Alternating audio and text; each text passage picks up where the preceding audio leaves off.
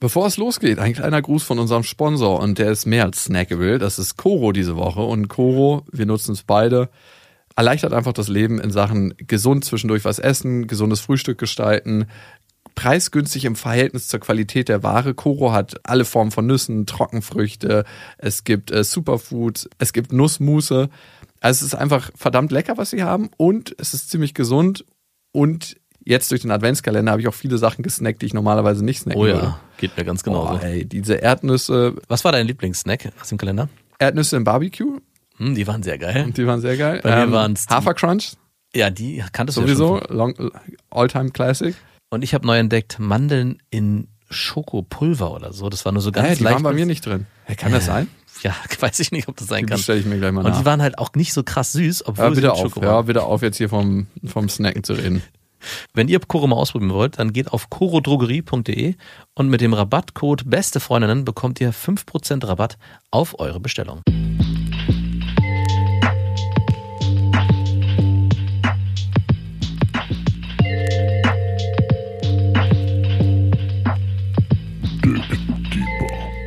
Besten Freundinnen. Hui, die erste Frage. Schaust du mehr auf deine eigenen Bedürfnisse oder auf die von anderen? Ist die Frage ernst gemeint? Wieso? Ja, meine eigene natürlich. Ist das so? Ja, in allen Bereichen, selbst privat zu Hause, bei mein, selbst mit meinen Kindern würde ich sagen. Na, wohl, nee, nicht ganz. Da muss ich einlenken, aber auch da ist es nicht so, dass meine Kinder immer an erster Stelle kommen. Meistens schon, aber nicht immer. Bei meiner Frau auf keinen Fall. Da eher auf deine eigenen Bedürfnisse. Hallo und bei allen anderen sowieso. Also bei mir ist es tatsächlich auch so von der Rangreihe, je näher mir die Menschen sind und meine Tochter ist mir schon mit am nächsten im Leben, desto mehr schaue ich auf ihre Bedürfnisse im Verhältnis mehr als auf meine. Und je weiter die Personen von mir entfernt sind, also wildfremde Menschen, da schaue ich mehr auf meine Bedürfnisse. Aber ich glaube, Schaue ich mehr auf meine Bedürfnisse. Schaue ich ausschließlich auf meine Bedürfnisse. ist das so bei dir? Bei, nee, bei mir kann ich das nicht Ja, sagen. nicht ausschließlich, aber Klar, du bist ein ignorantes Arschloch, was sowas angeht. Aber ich nicht. Ich, ich fühle mit der Welt. mhm, okay. Was ich aber gemerkt habe, je mehr ich auch auf die Bedürfnisse von anderen schaue, und das ist ja sehr kontraintuitiv, desto glücklicher werde ich. Das ist ganz, ganz komisch. Also es braucht da auch ein gesundes Mittelmaß. Ne? Das ist eine Lüge. es sind keine Lügen. Das ist Quatsch. es ist überhaupt kein Quatsch. Du willst mir sagen, dass wenn man mehr Rücksicht nimmt auf andere Menschen und auf die Bedürfnisse achtet, dass es einem damit besser geht? Ja. Okay, ich probiere es mal aus. Ich glaube, ich war in meinem letzten Job einfach fehl am Platze. ähm, in dem Zusammenhang bist du nachtragend? Hm, Ich dachte immer, ich bin nicht so nachtragend. Also ich, ich habe ein krasses Elefantengedächtnis. Also wenn einmal jemand richtig krass verkackt bei mir, also so wirklich unterirdisch verkackt, so wenn jemand eine Sache macht, die absolut krass gegen meine Werte verstößt und wo ich mir denke, in was für einer Welt lebst du? Ich hatte neulich so eine Situation, ich bin ja jemand, der immer seine Kontakte total freigebig rausgibt, ne? Und auch nicht denkt, ich muss mit irgendwas hinterm Berg halten. Und man tauscht einfach und teilt und je mehr man teilt, desto mehr wird es auch insgesamt. Mhm. Also ich würde mich da als sehr großzügig bezeichnen. Wie erlebst du mich da? Ja, auch. Es gab nur einmal eine Situation mit einem Handwerker, den ich von dir haben wollte. da habe ich gedacht, was ist denn hier gerade passiert? Stimmt, Was passiert denn hier gerade? Du wolltest sie von diesem verfluchten Handwerker nicht rausgeben, den Kontakt. Und ich dachte, hä? Nein, nee, nee, nee, nee. Ich wollte, ich will das nochmal, du wolltest hier irgendeinen Scheiß bauen lassen in deinem Garten und der hatte noch einiges bei mir zu tun und du dachtest so, ja, kann er das nicht mal eben zwischenschieben? Habe ich überhaupt nicht. Das hast du interpretiert. Okay, gesagt, dann habe ich das falsch interpretiert. Du hast gesagt, ich gebe dir den erst, wenn er bei mir fertig ist. Ja, berechtigt. Und dann dachte ich, okay, wenn er das schon bei einem Handwerker macht, Ich gebe dir die Frau erst. Oh, wie ist es dann bei deiner Ex-Freundin, auf die ich dann bald zugreifen will? bin ich fertig. Erst, wenn ich mit ihr fertig bin. Bin ich fertig. Ist da keine Flamme, die mal wieder entfachen kann? Ich mag sie gerne. Ich kann sagen, ich habe sie eine Zeit lang gehasst. Ja. Also wirklich gehasst. Wow. Wo ich dachte, ey, so.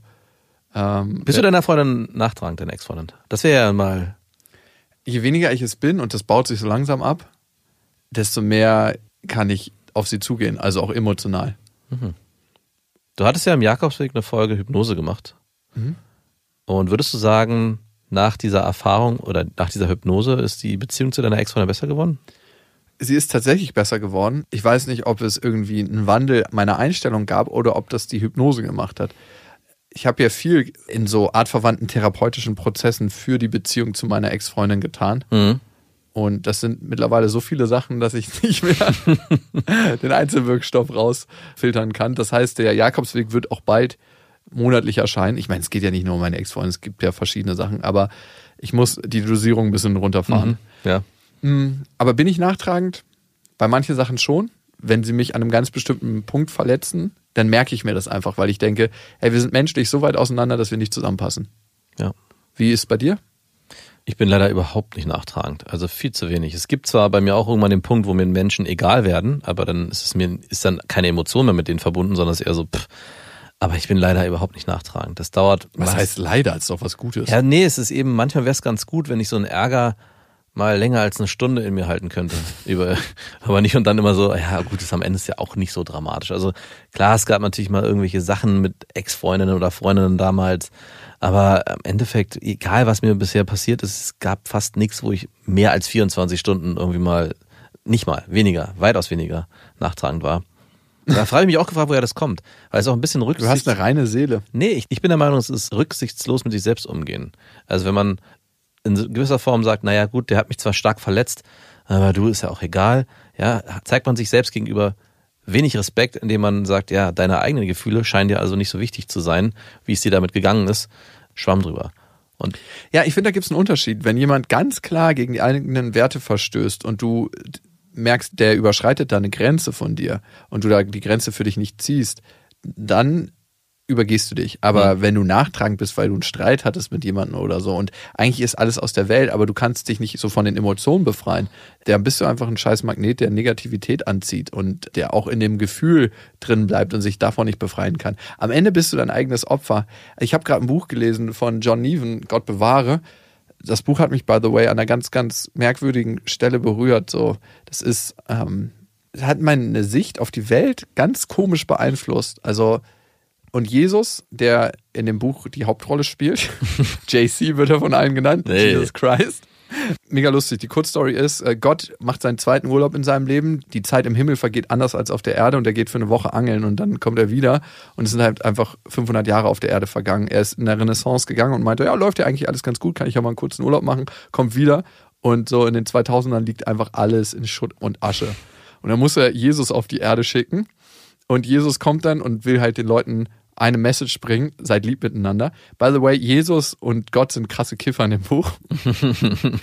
und Jesus kommt dann irgendwann in den Knast und da machen sich zwei Typen über ihn her und wollen ihn halt von hinten rapen.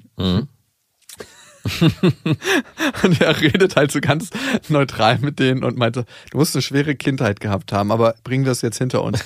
und Jesus ist halt null nachtragend. auch dann nicht. Ich kann noch nicht erzählen, was mit ihm passiert. Ah, ja. Ich will ich will's dir nicht spoilern. Genau, Jesus ist null nachtragend, aber das macht was mit den Menschen, wenn du merkst, dass du so rein bist, dass du auch in der Situation, die dir am meisten schadet eigentlich, spürst, sie schadet noch mehr dem Menschen, der diese Handlung an dir ausführt. Ja, wenn dem auch so wäre immer. Naja, er hat den, seinen potenziellen Raper gefragt, du, du hattest wahrscheinlich eine schwere Kindheit, aber denk mal darüber nach, ob es dir danach wirklich besser geht, wenn du jetzt hier dich hinten an mir vergnügt hättest. Also geht es dir danach wirklich besser? In dem Moment, wo du eine Handlung ausführst, die jemand anderem schadet, schadest du dir am meisten selber. Du kannst noch nicht mal in die Opferposition gehen, weil du die Täterposition bist. Und es verfolgt dich dein ganzes Leben. Wenn es auch nur energetisch ist. Mhm. Okay. Ich merke, es erreicht dich nicht. Mhm. Kannst Ich, ich hatte, ich habe äh, sehr heftige Fälle im Kopf, wo ich denke, Ja, okay. Ich habe auch gerade an, an ganz. ganz üble Dinge. ge- Also es gibt zum Beispiel Es schadet dir auch selber, nicht Ja. Hm. mehr als dem Opfer. Genau. Es schadet dir auf jeden Fall auch selber, nicht mehr als dem Opfer. Also da muss man auch klar trennen. Hast du vollkommen recht. Wann hat das letzte Mal etwas für dich schlecht angefangen, ist dann aber gut ausgegangen? Mm. Da ich äh, ja jemand bin, der eher negativ eingestellt ist und eine pessimistische Sichtweise auf die Welt hat, fängt bei mir eigentlich alles schlecht an und hat meistens ein gutes Ende. Wie schön, ey. Und mir fiel es auch gerade extrem schwer, irgendwas genau zu benennen, weil ich eigentlich sofort an das Jahr 2018 denken musste, dann an das Jahr 2019, auch das Jahr 2020, obwohl wir ja immer noch nicht unbedingt jetzt, wenn man allgemein guckt, raus sind aus der Nummer, aber auch wenn ich mich privat angucke, was mir in meinem Leben passiert ist, hat da auch alles nicht so gut angefangen oder hatte so Schwächen am Anfang und ist super positiv geendet. Und auch der Podcast, obwohl er nicht schlecht angefangen hat, kam natürlich trotzdem gleich zu Beginn ziemlich schnell bei mir große Zweifel hoch, ob das auch wirklich vernünftig ist, was wir hier tun. Ist es nicht? Nein. Und ich meine, es ist am Ende sehr gut ausgegangen. Aber Wir sind nicht am Ende. Was laberst du denn? Und ich weiß, es wird am Ende sehr gut ausgegangen sein, werden, Gehen. tun. Und bei dir? Die Beziehung zu deiner Ex-Freundin. Allgemein Vater werden. Mhm. Ja. Ich hatte so ein negatives Gefühl am Anfang und dachte mir so, oh Gott, was für eine Katastrophe. Aber die Katastrophe daran ist, dass du dich von deinem Leben ein Stück weit verabschiedest und dass das stirbt, dein altes Leben und dass was Neues, Großes geboren wird.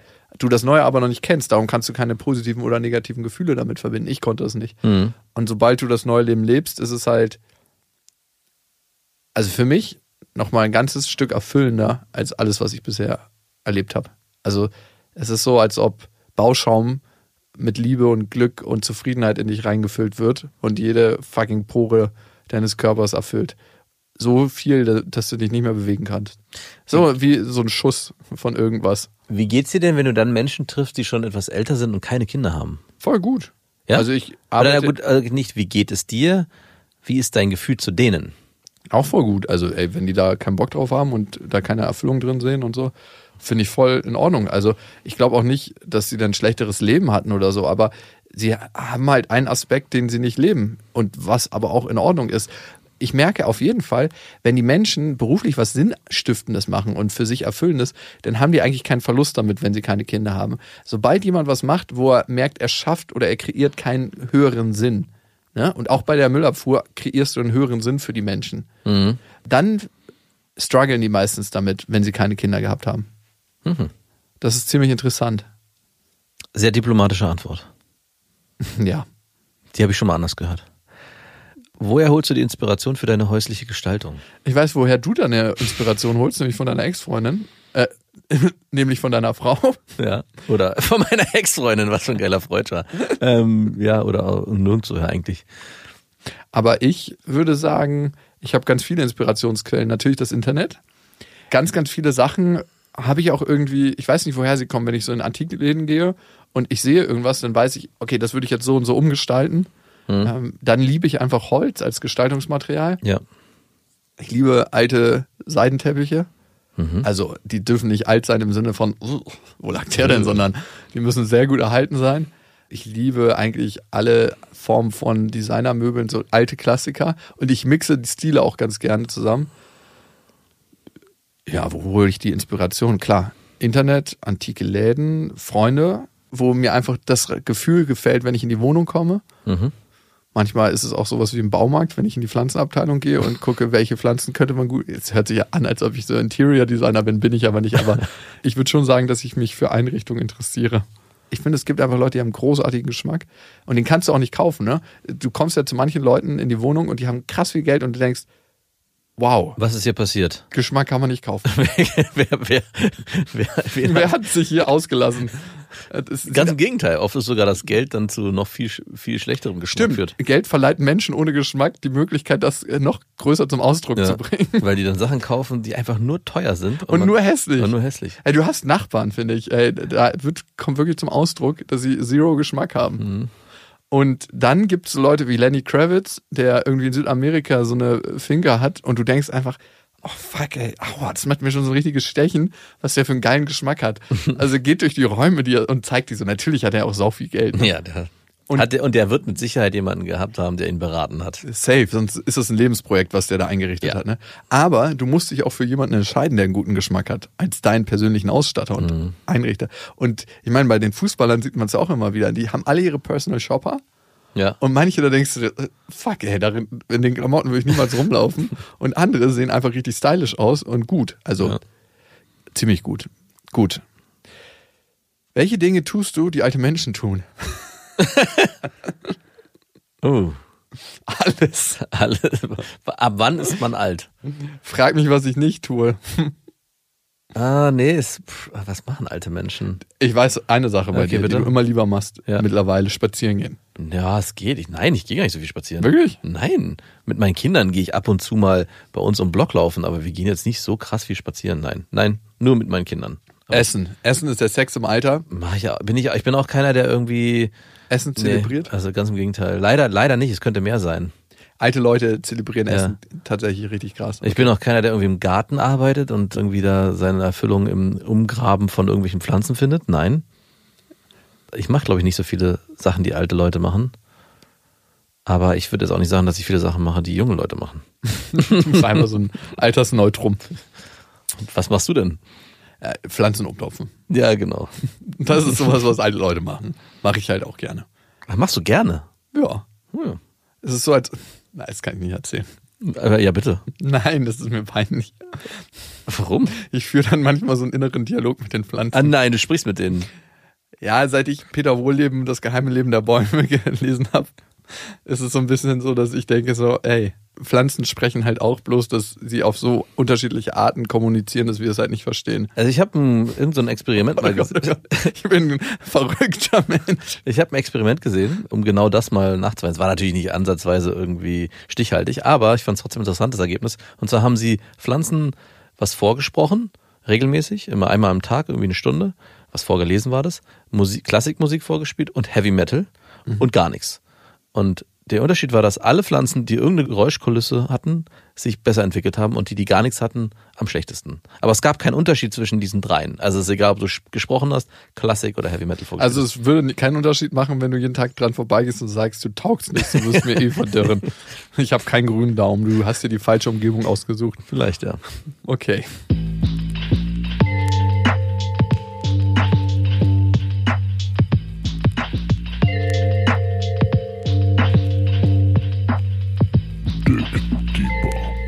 Besten Freundinnen.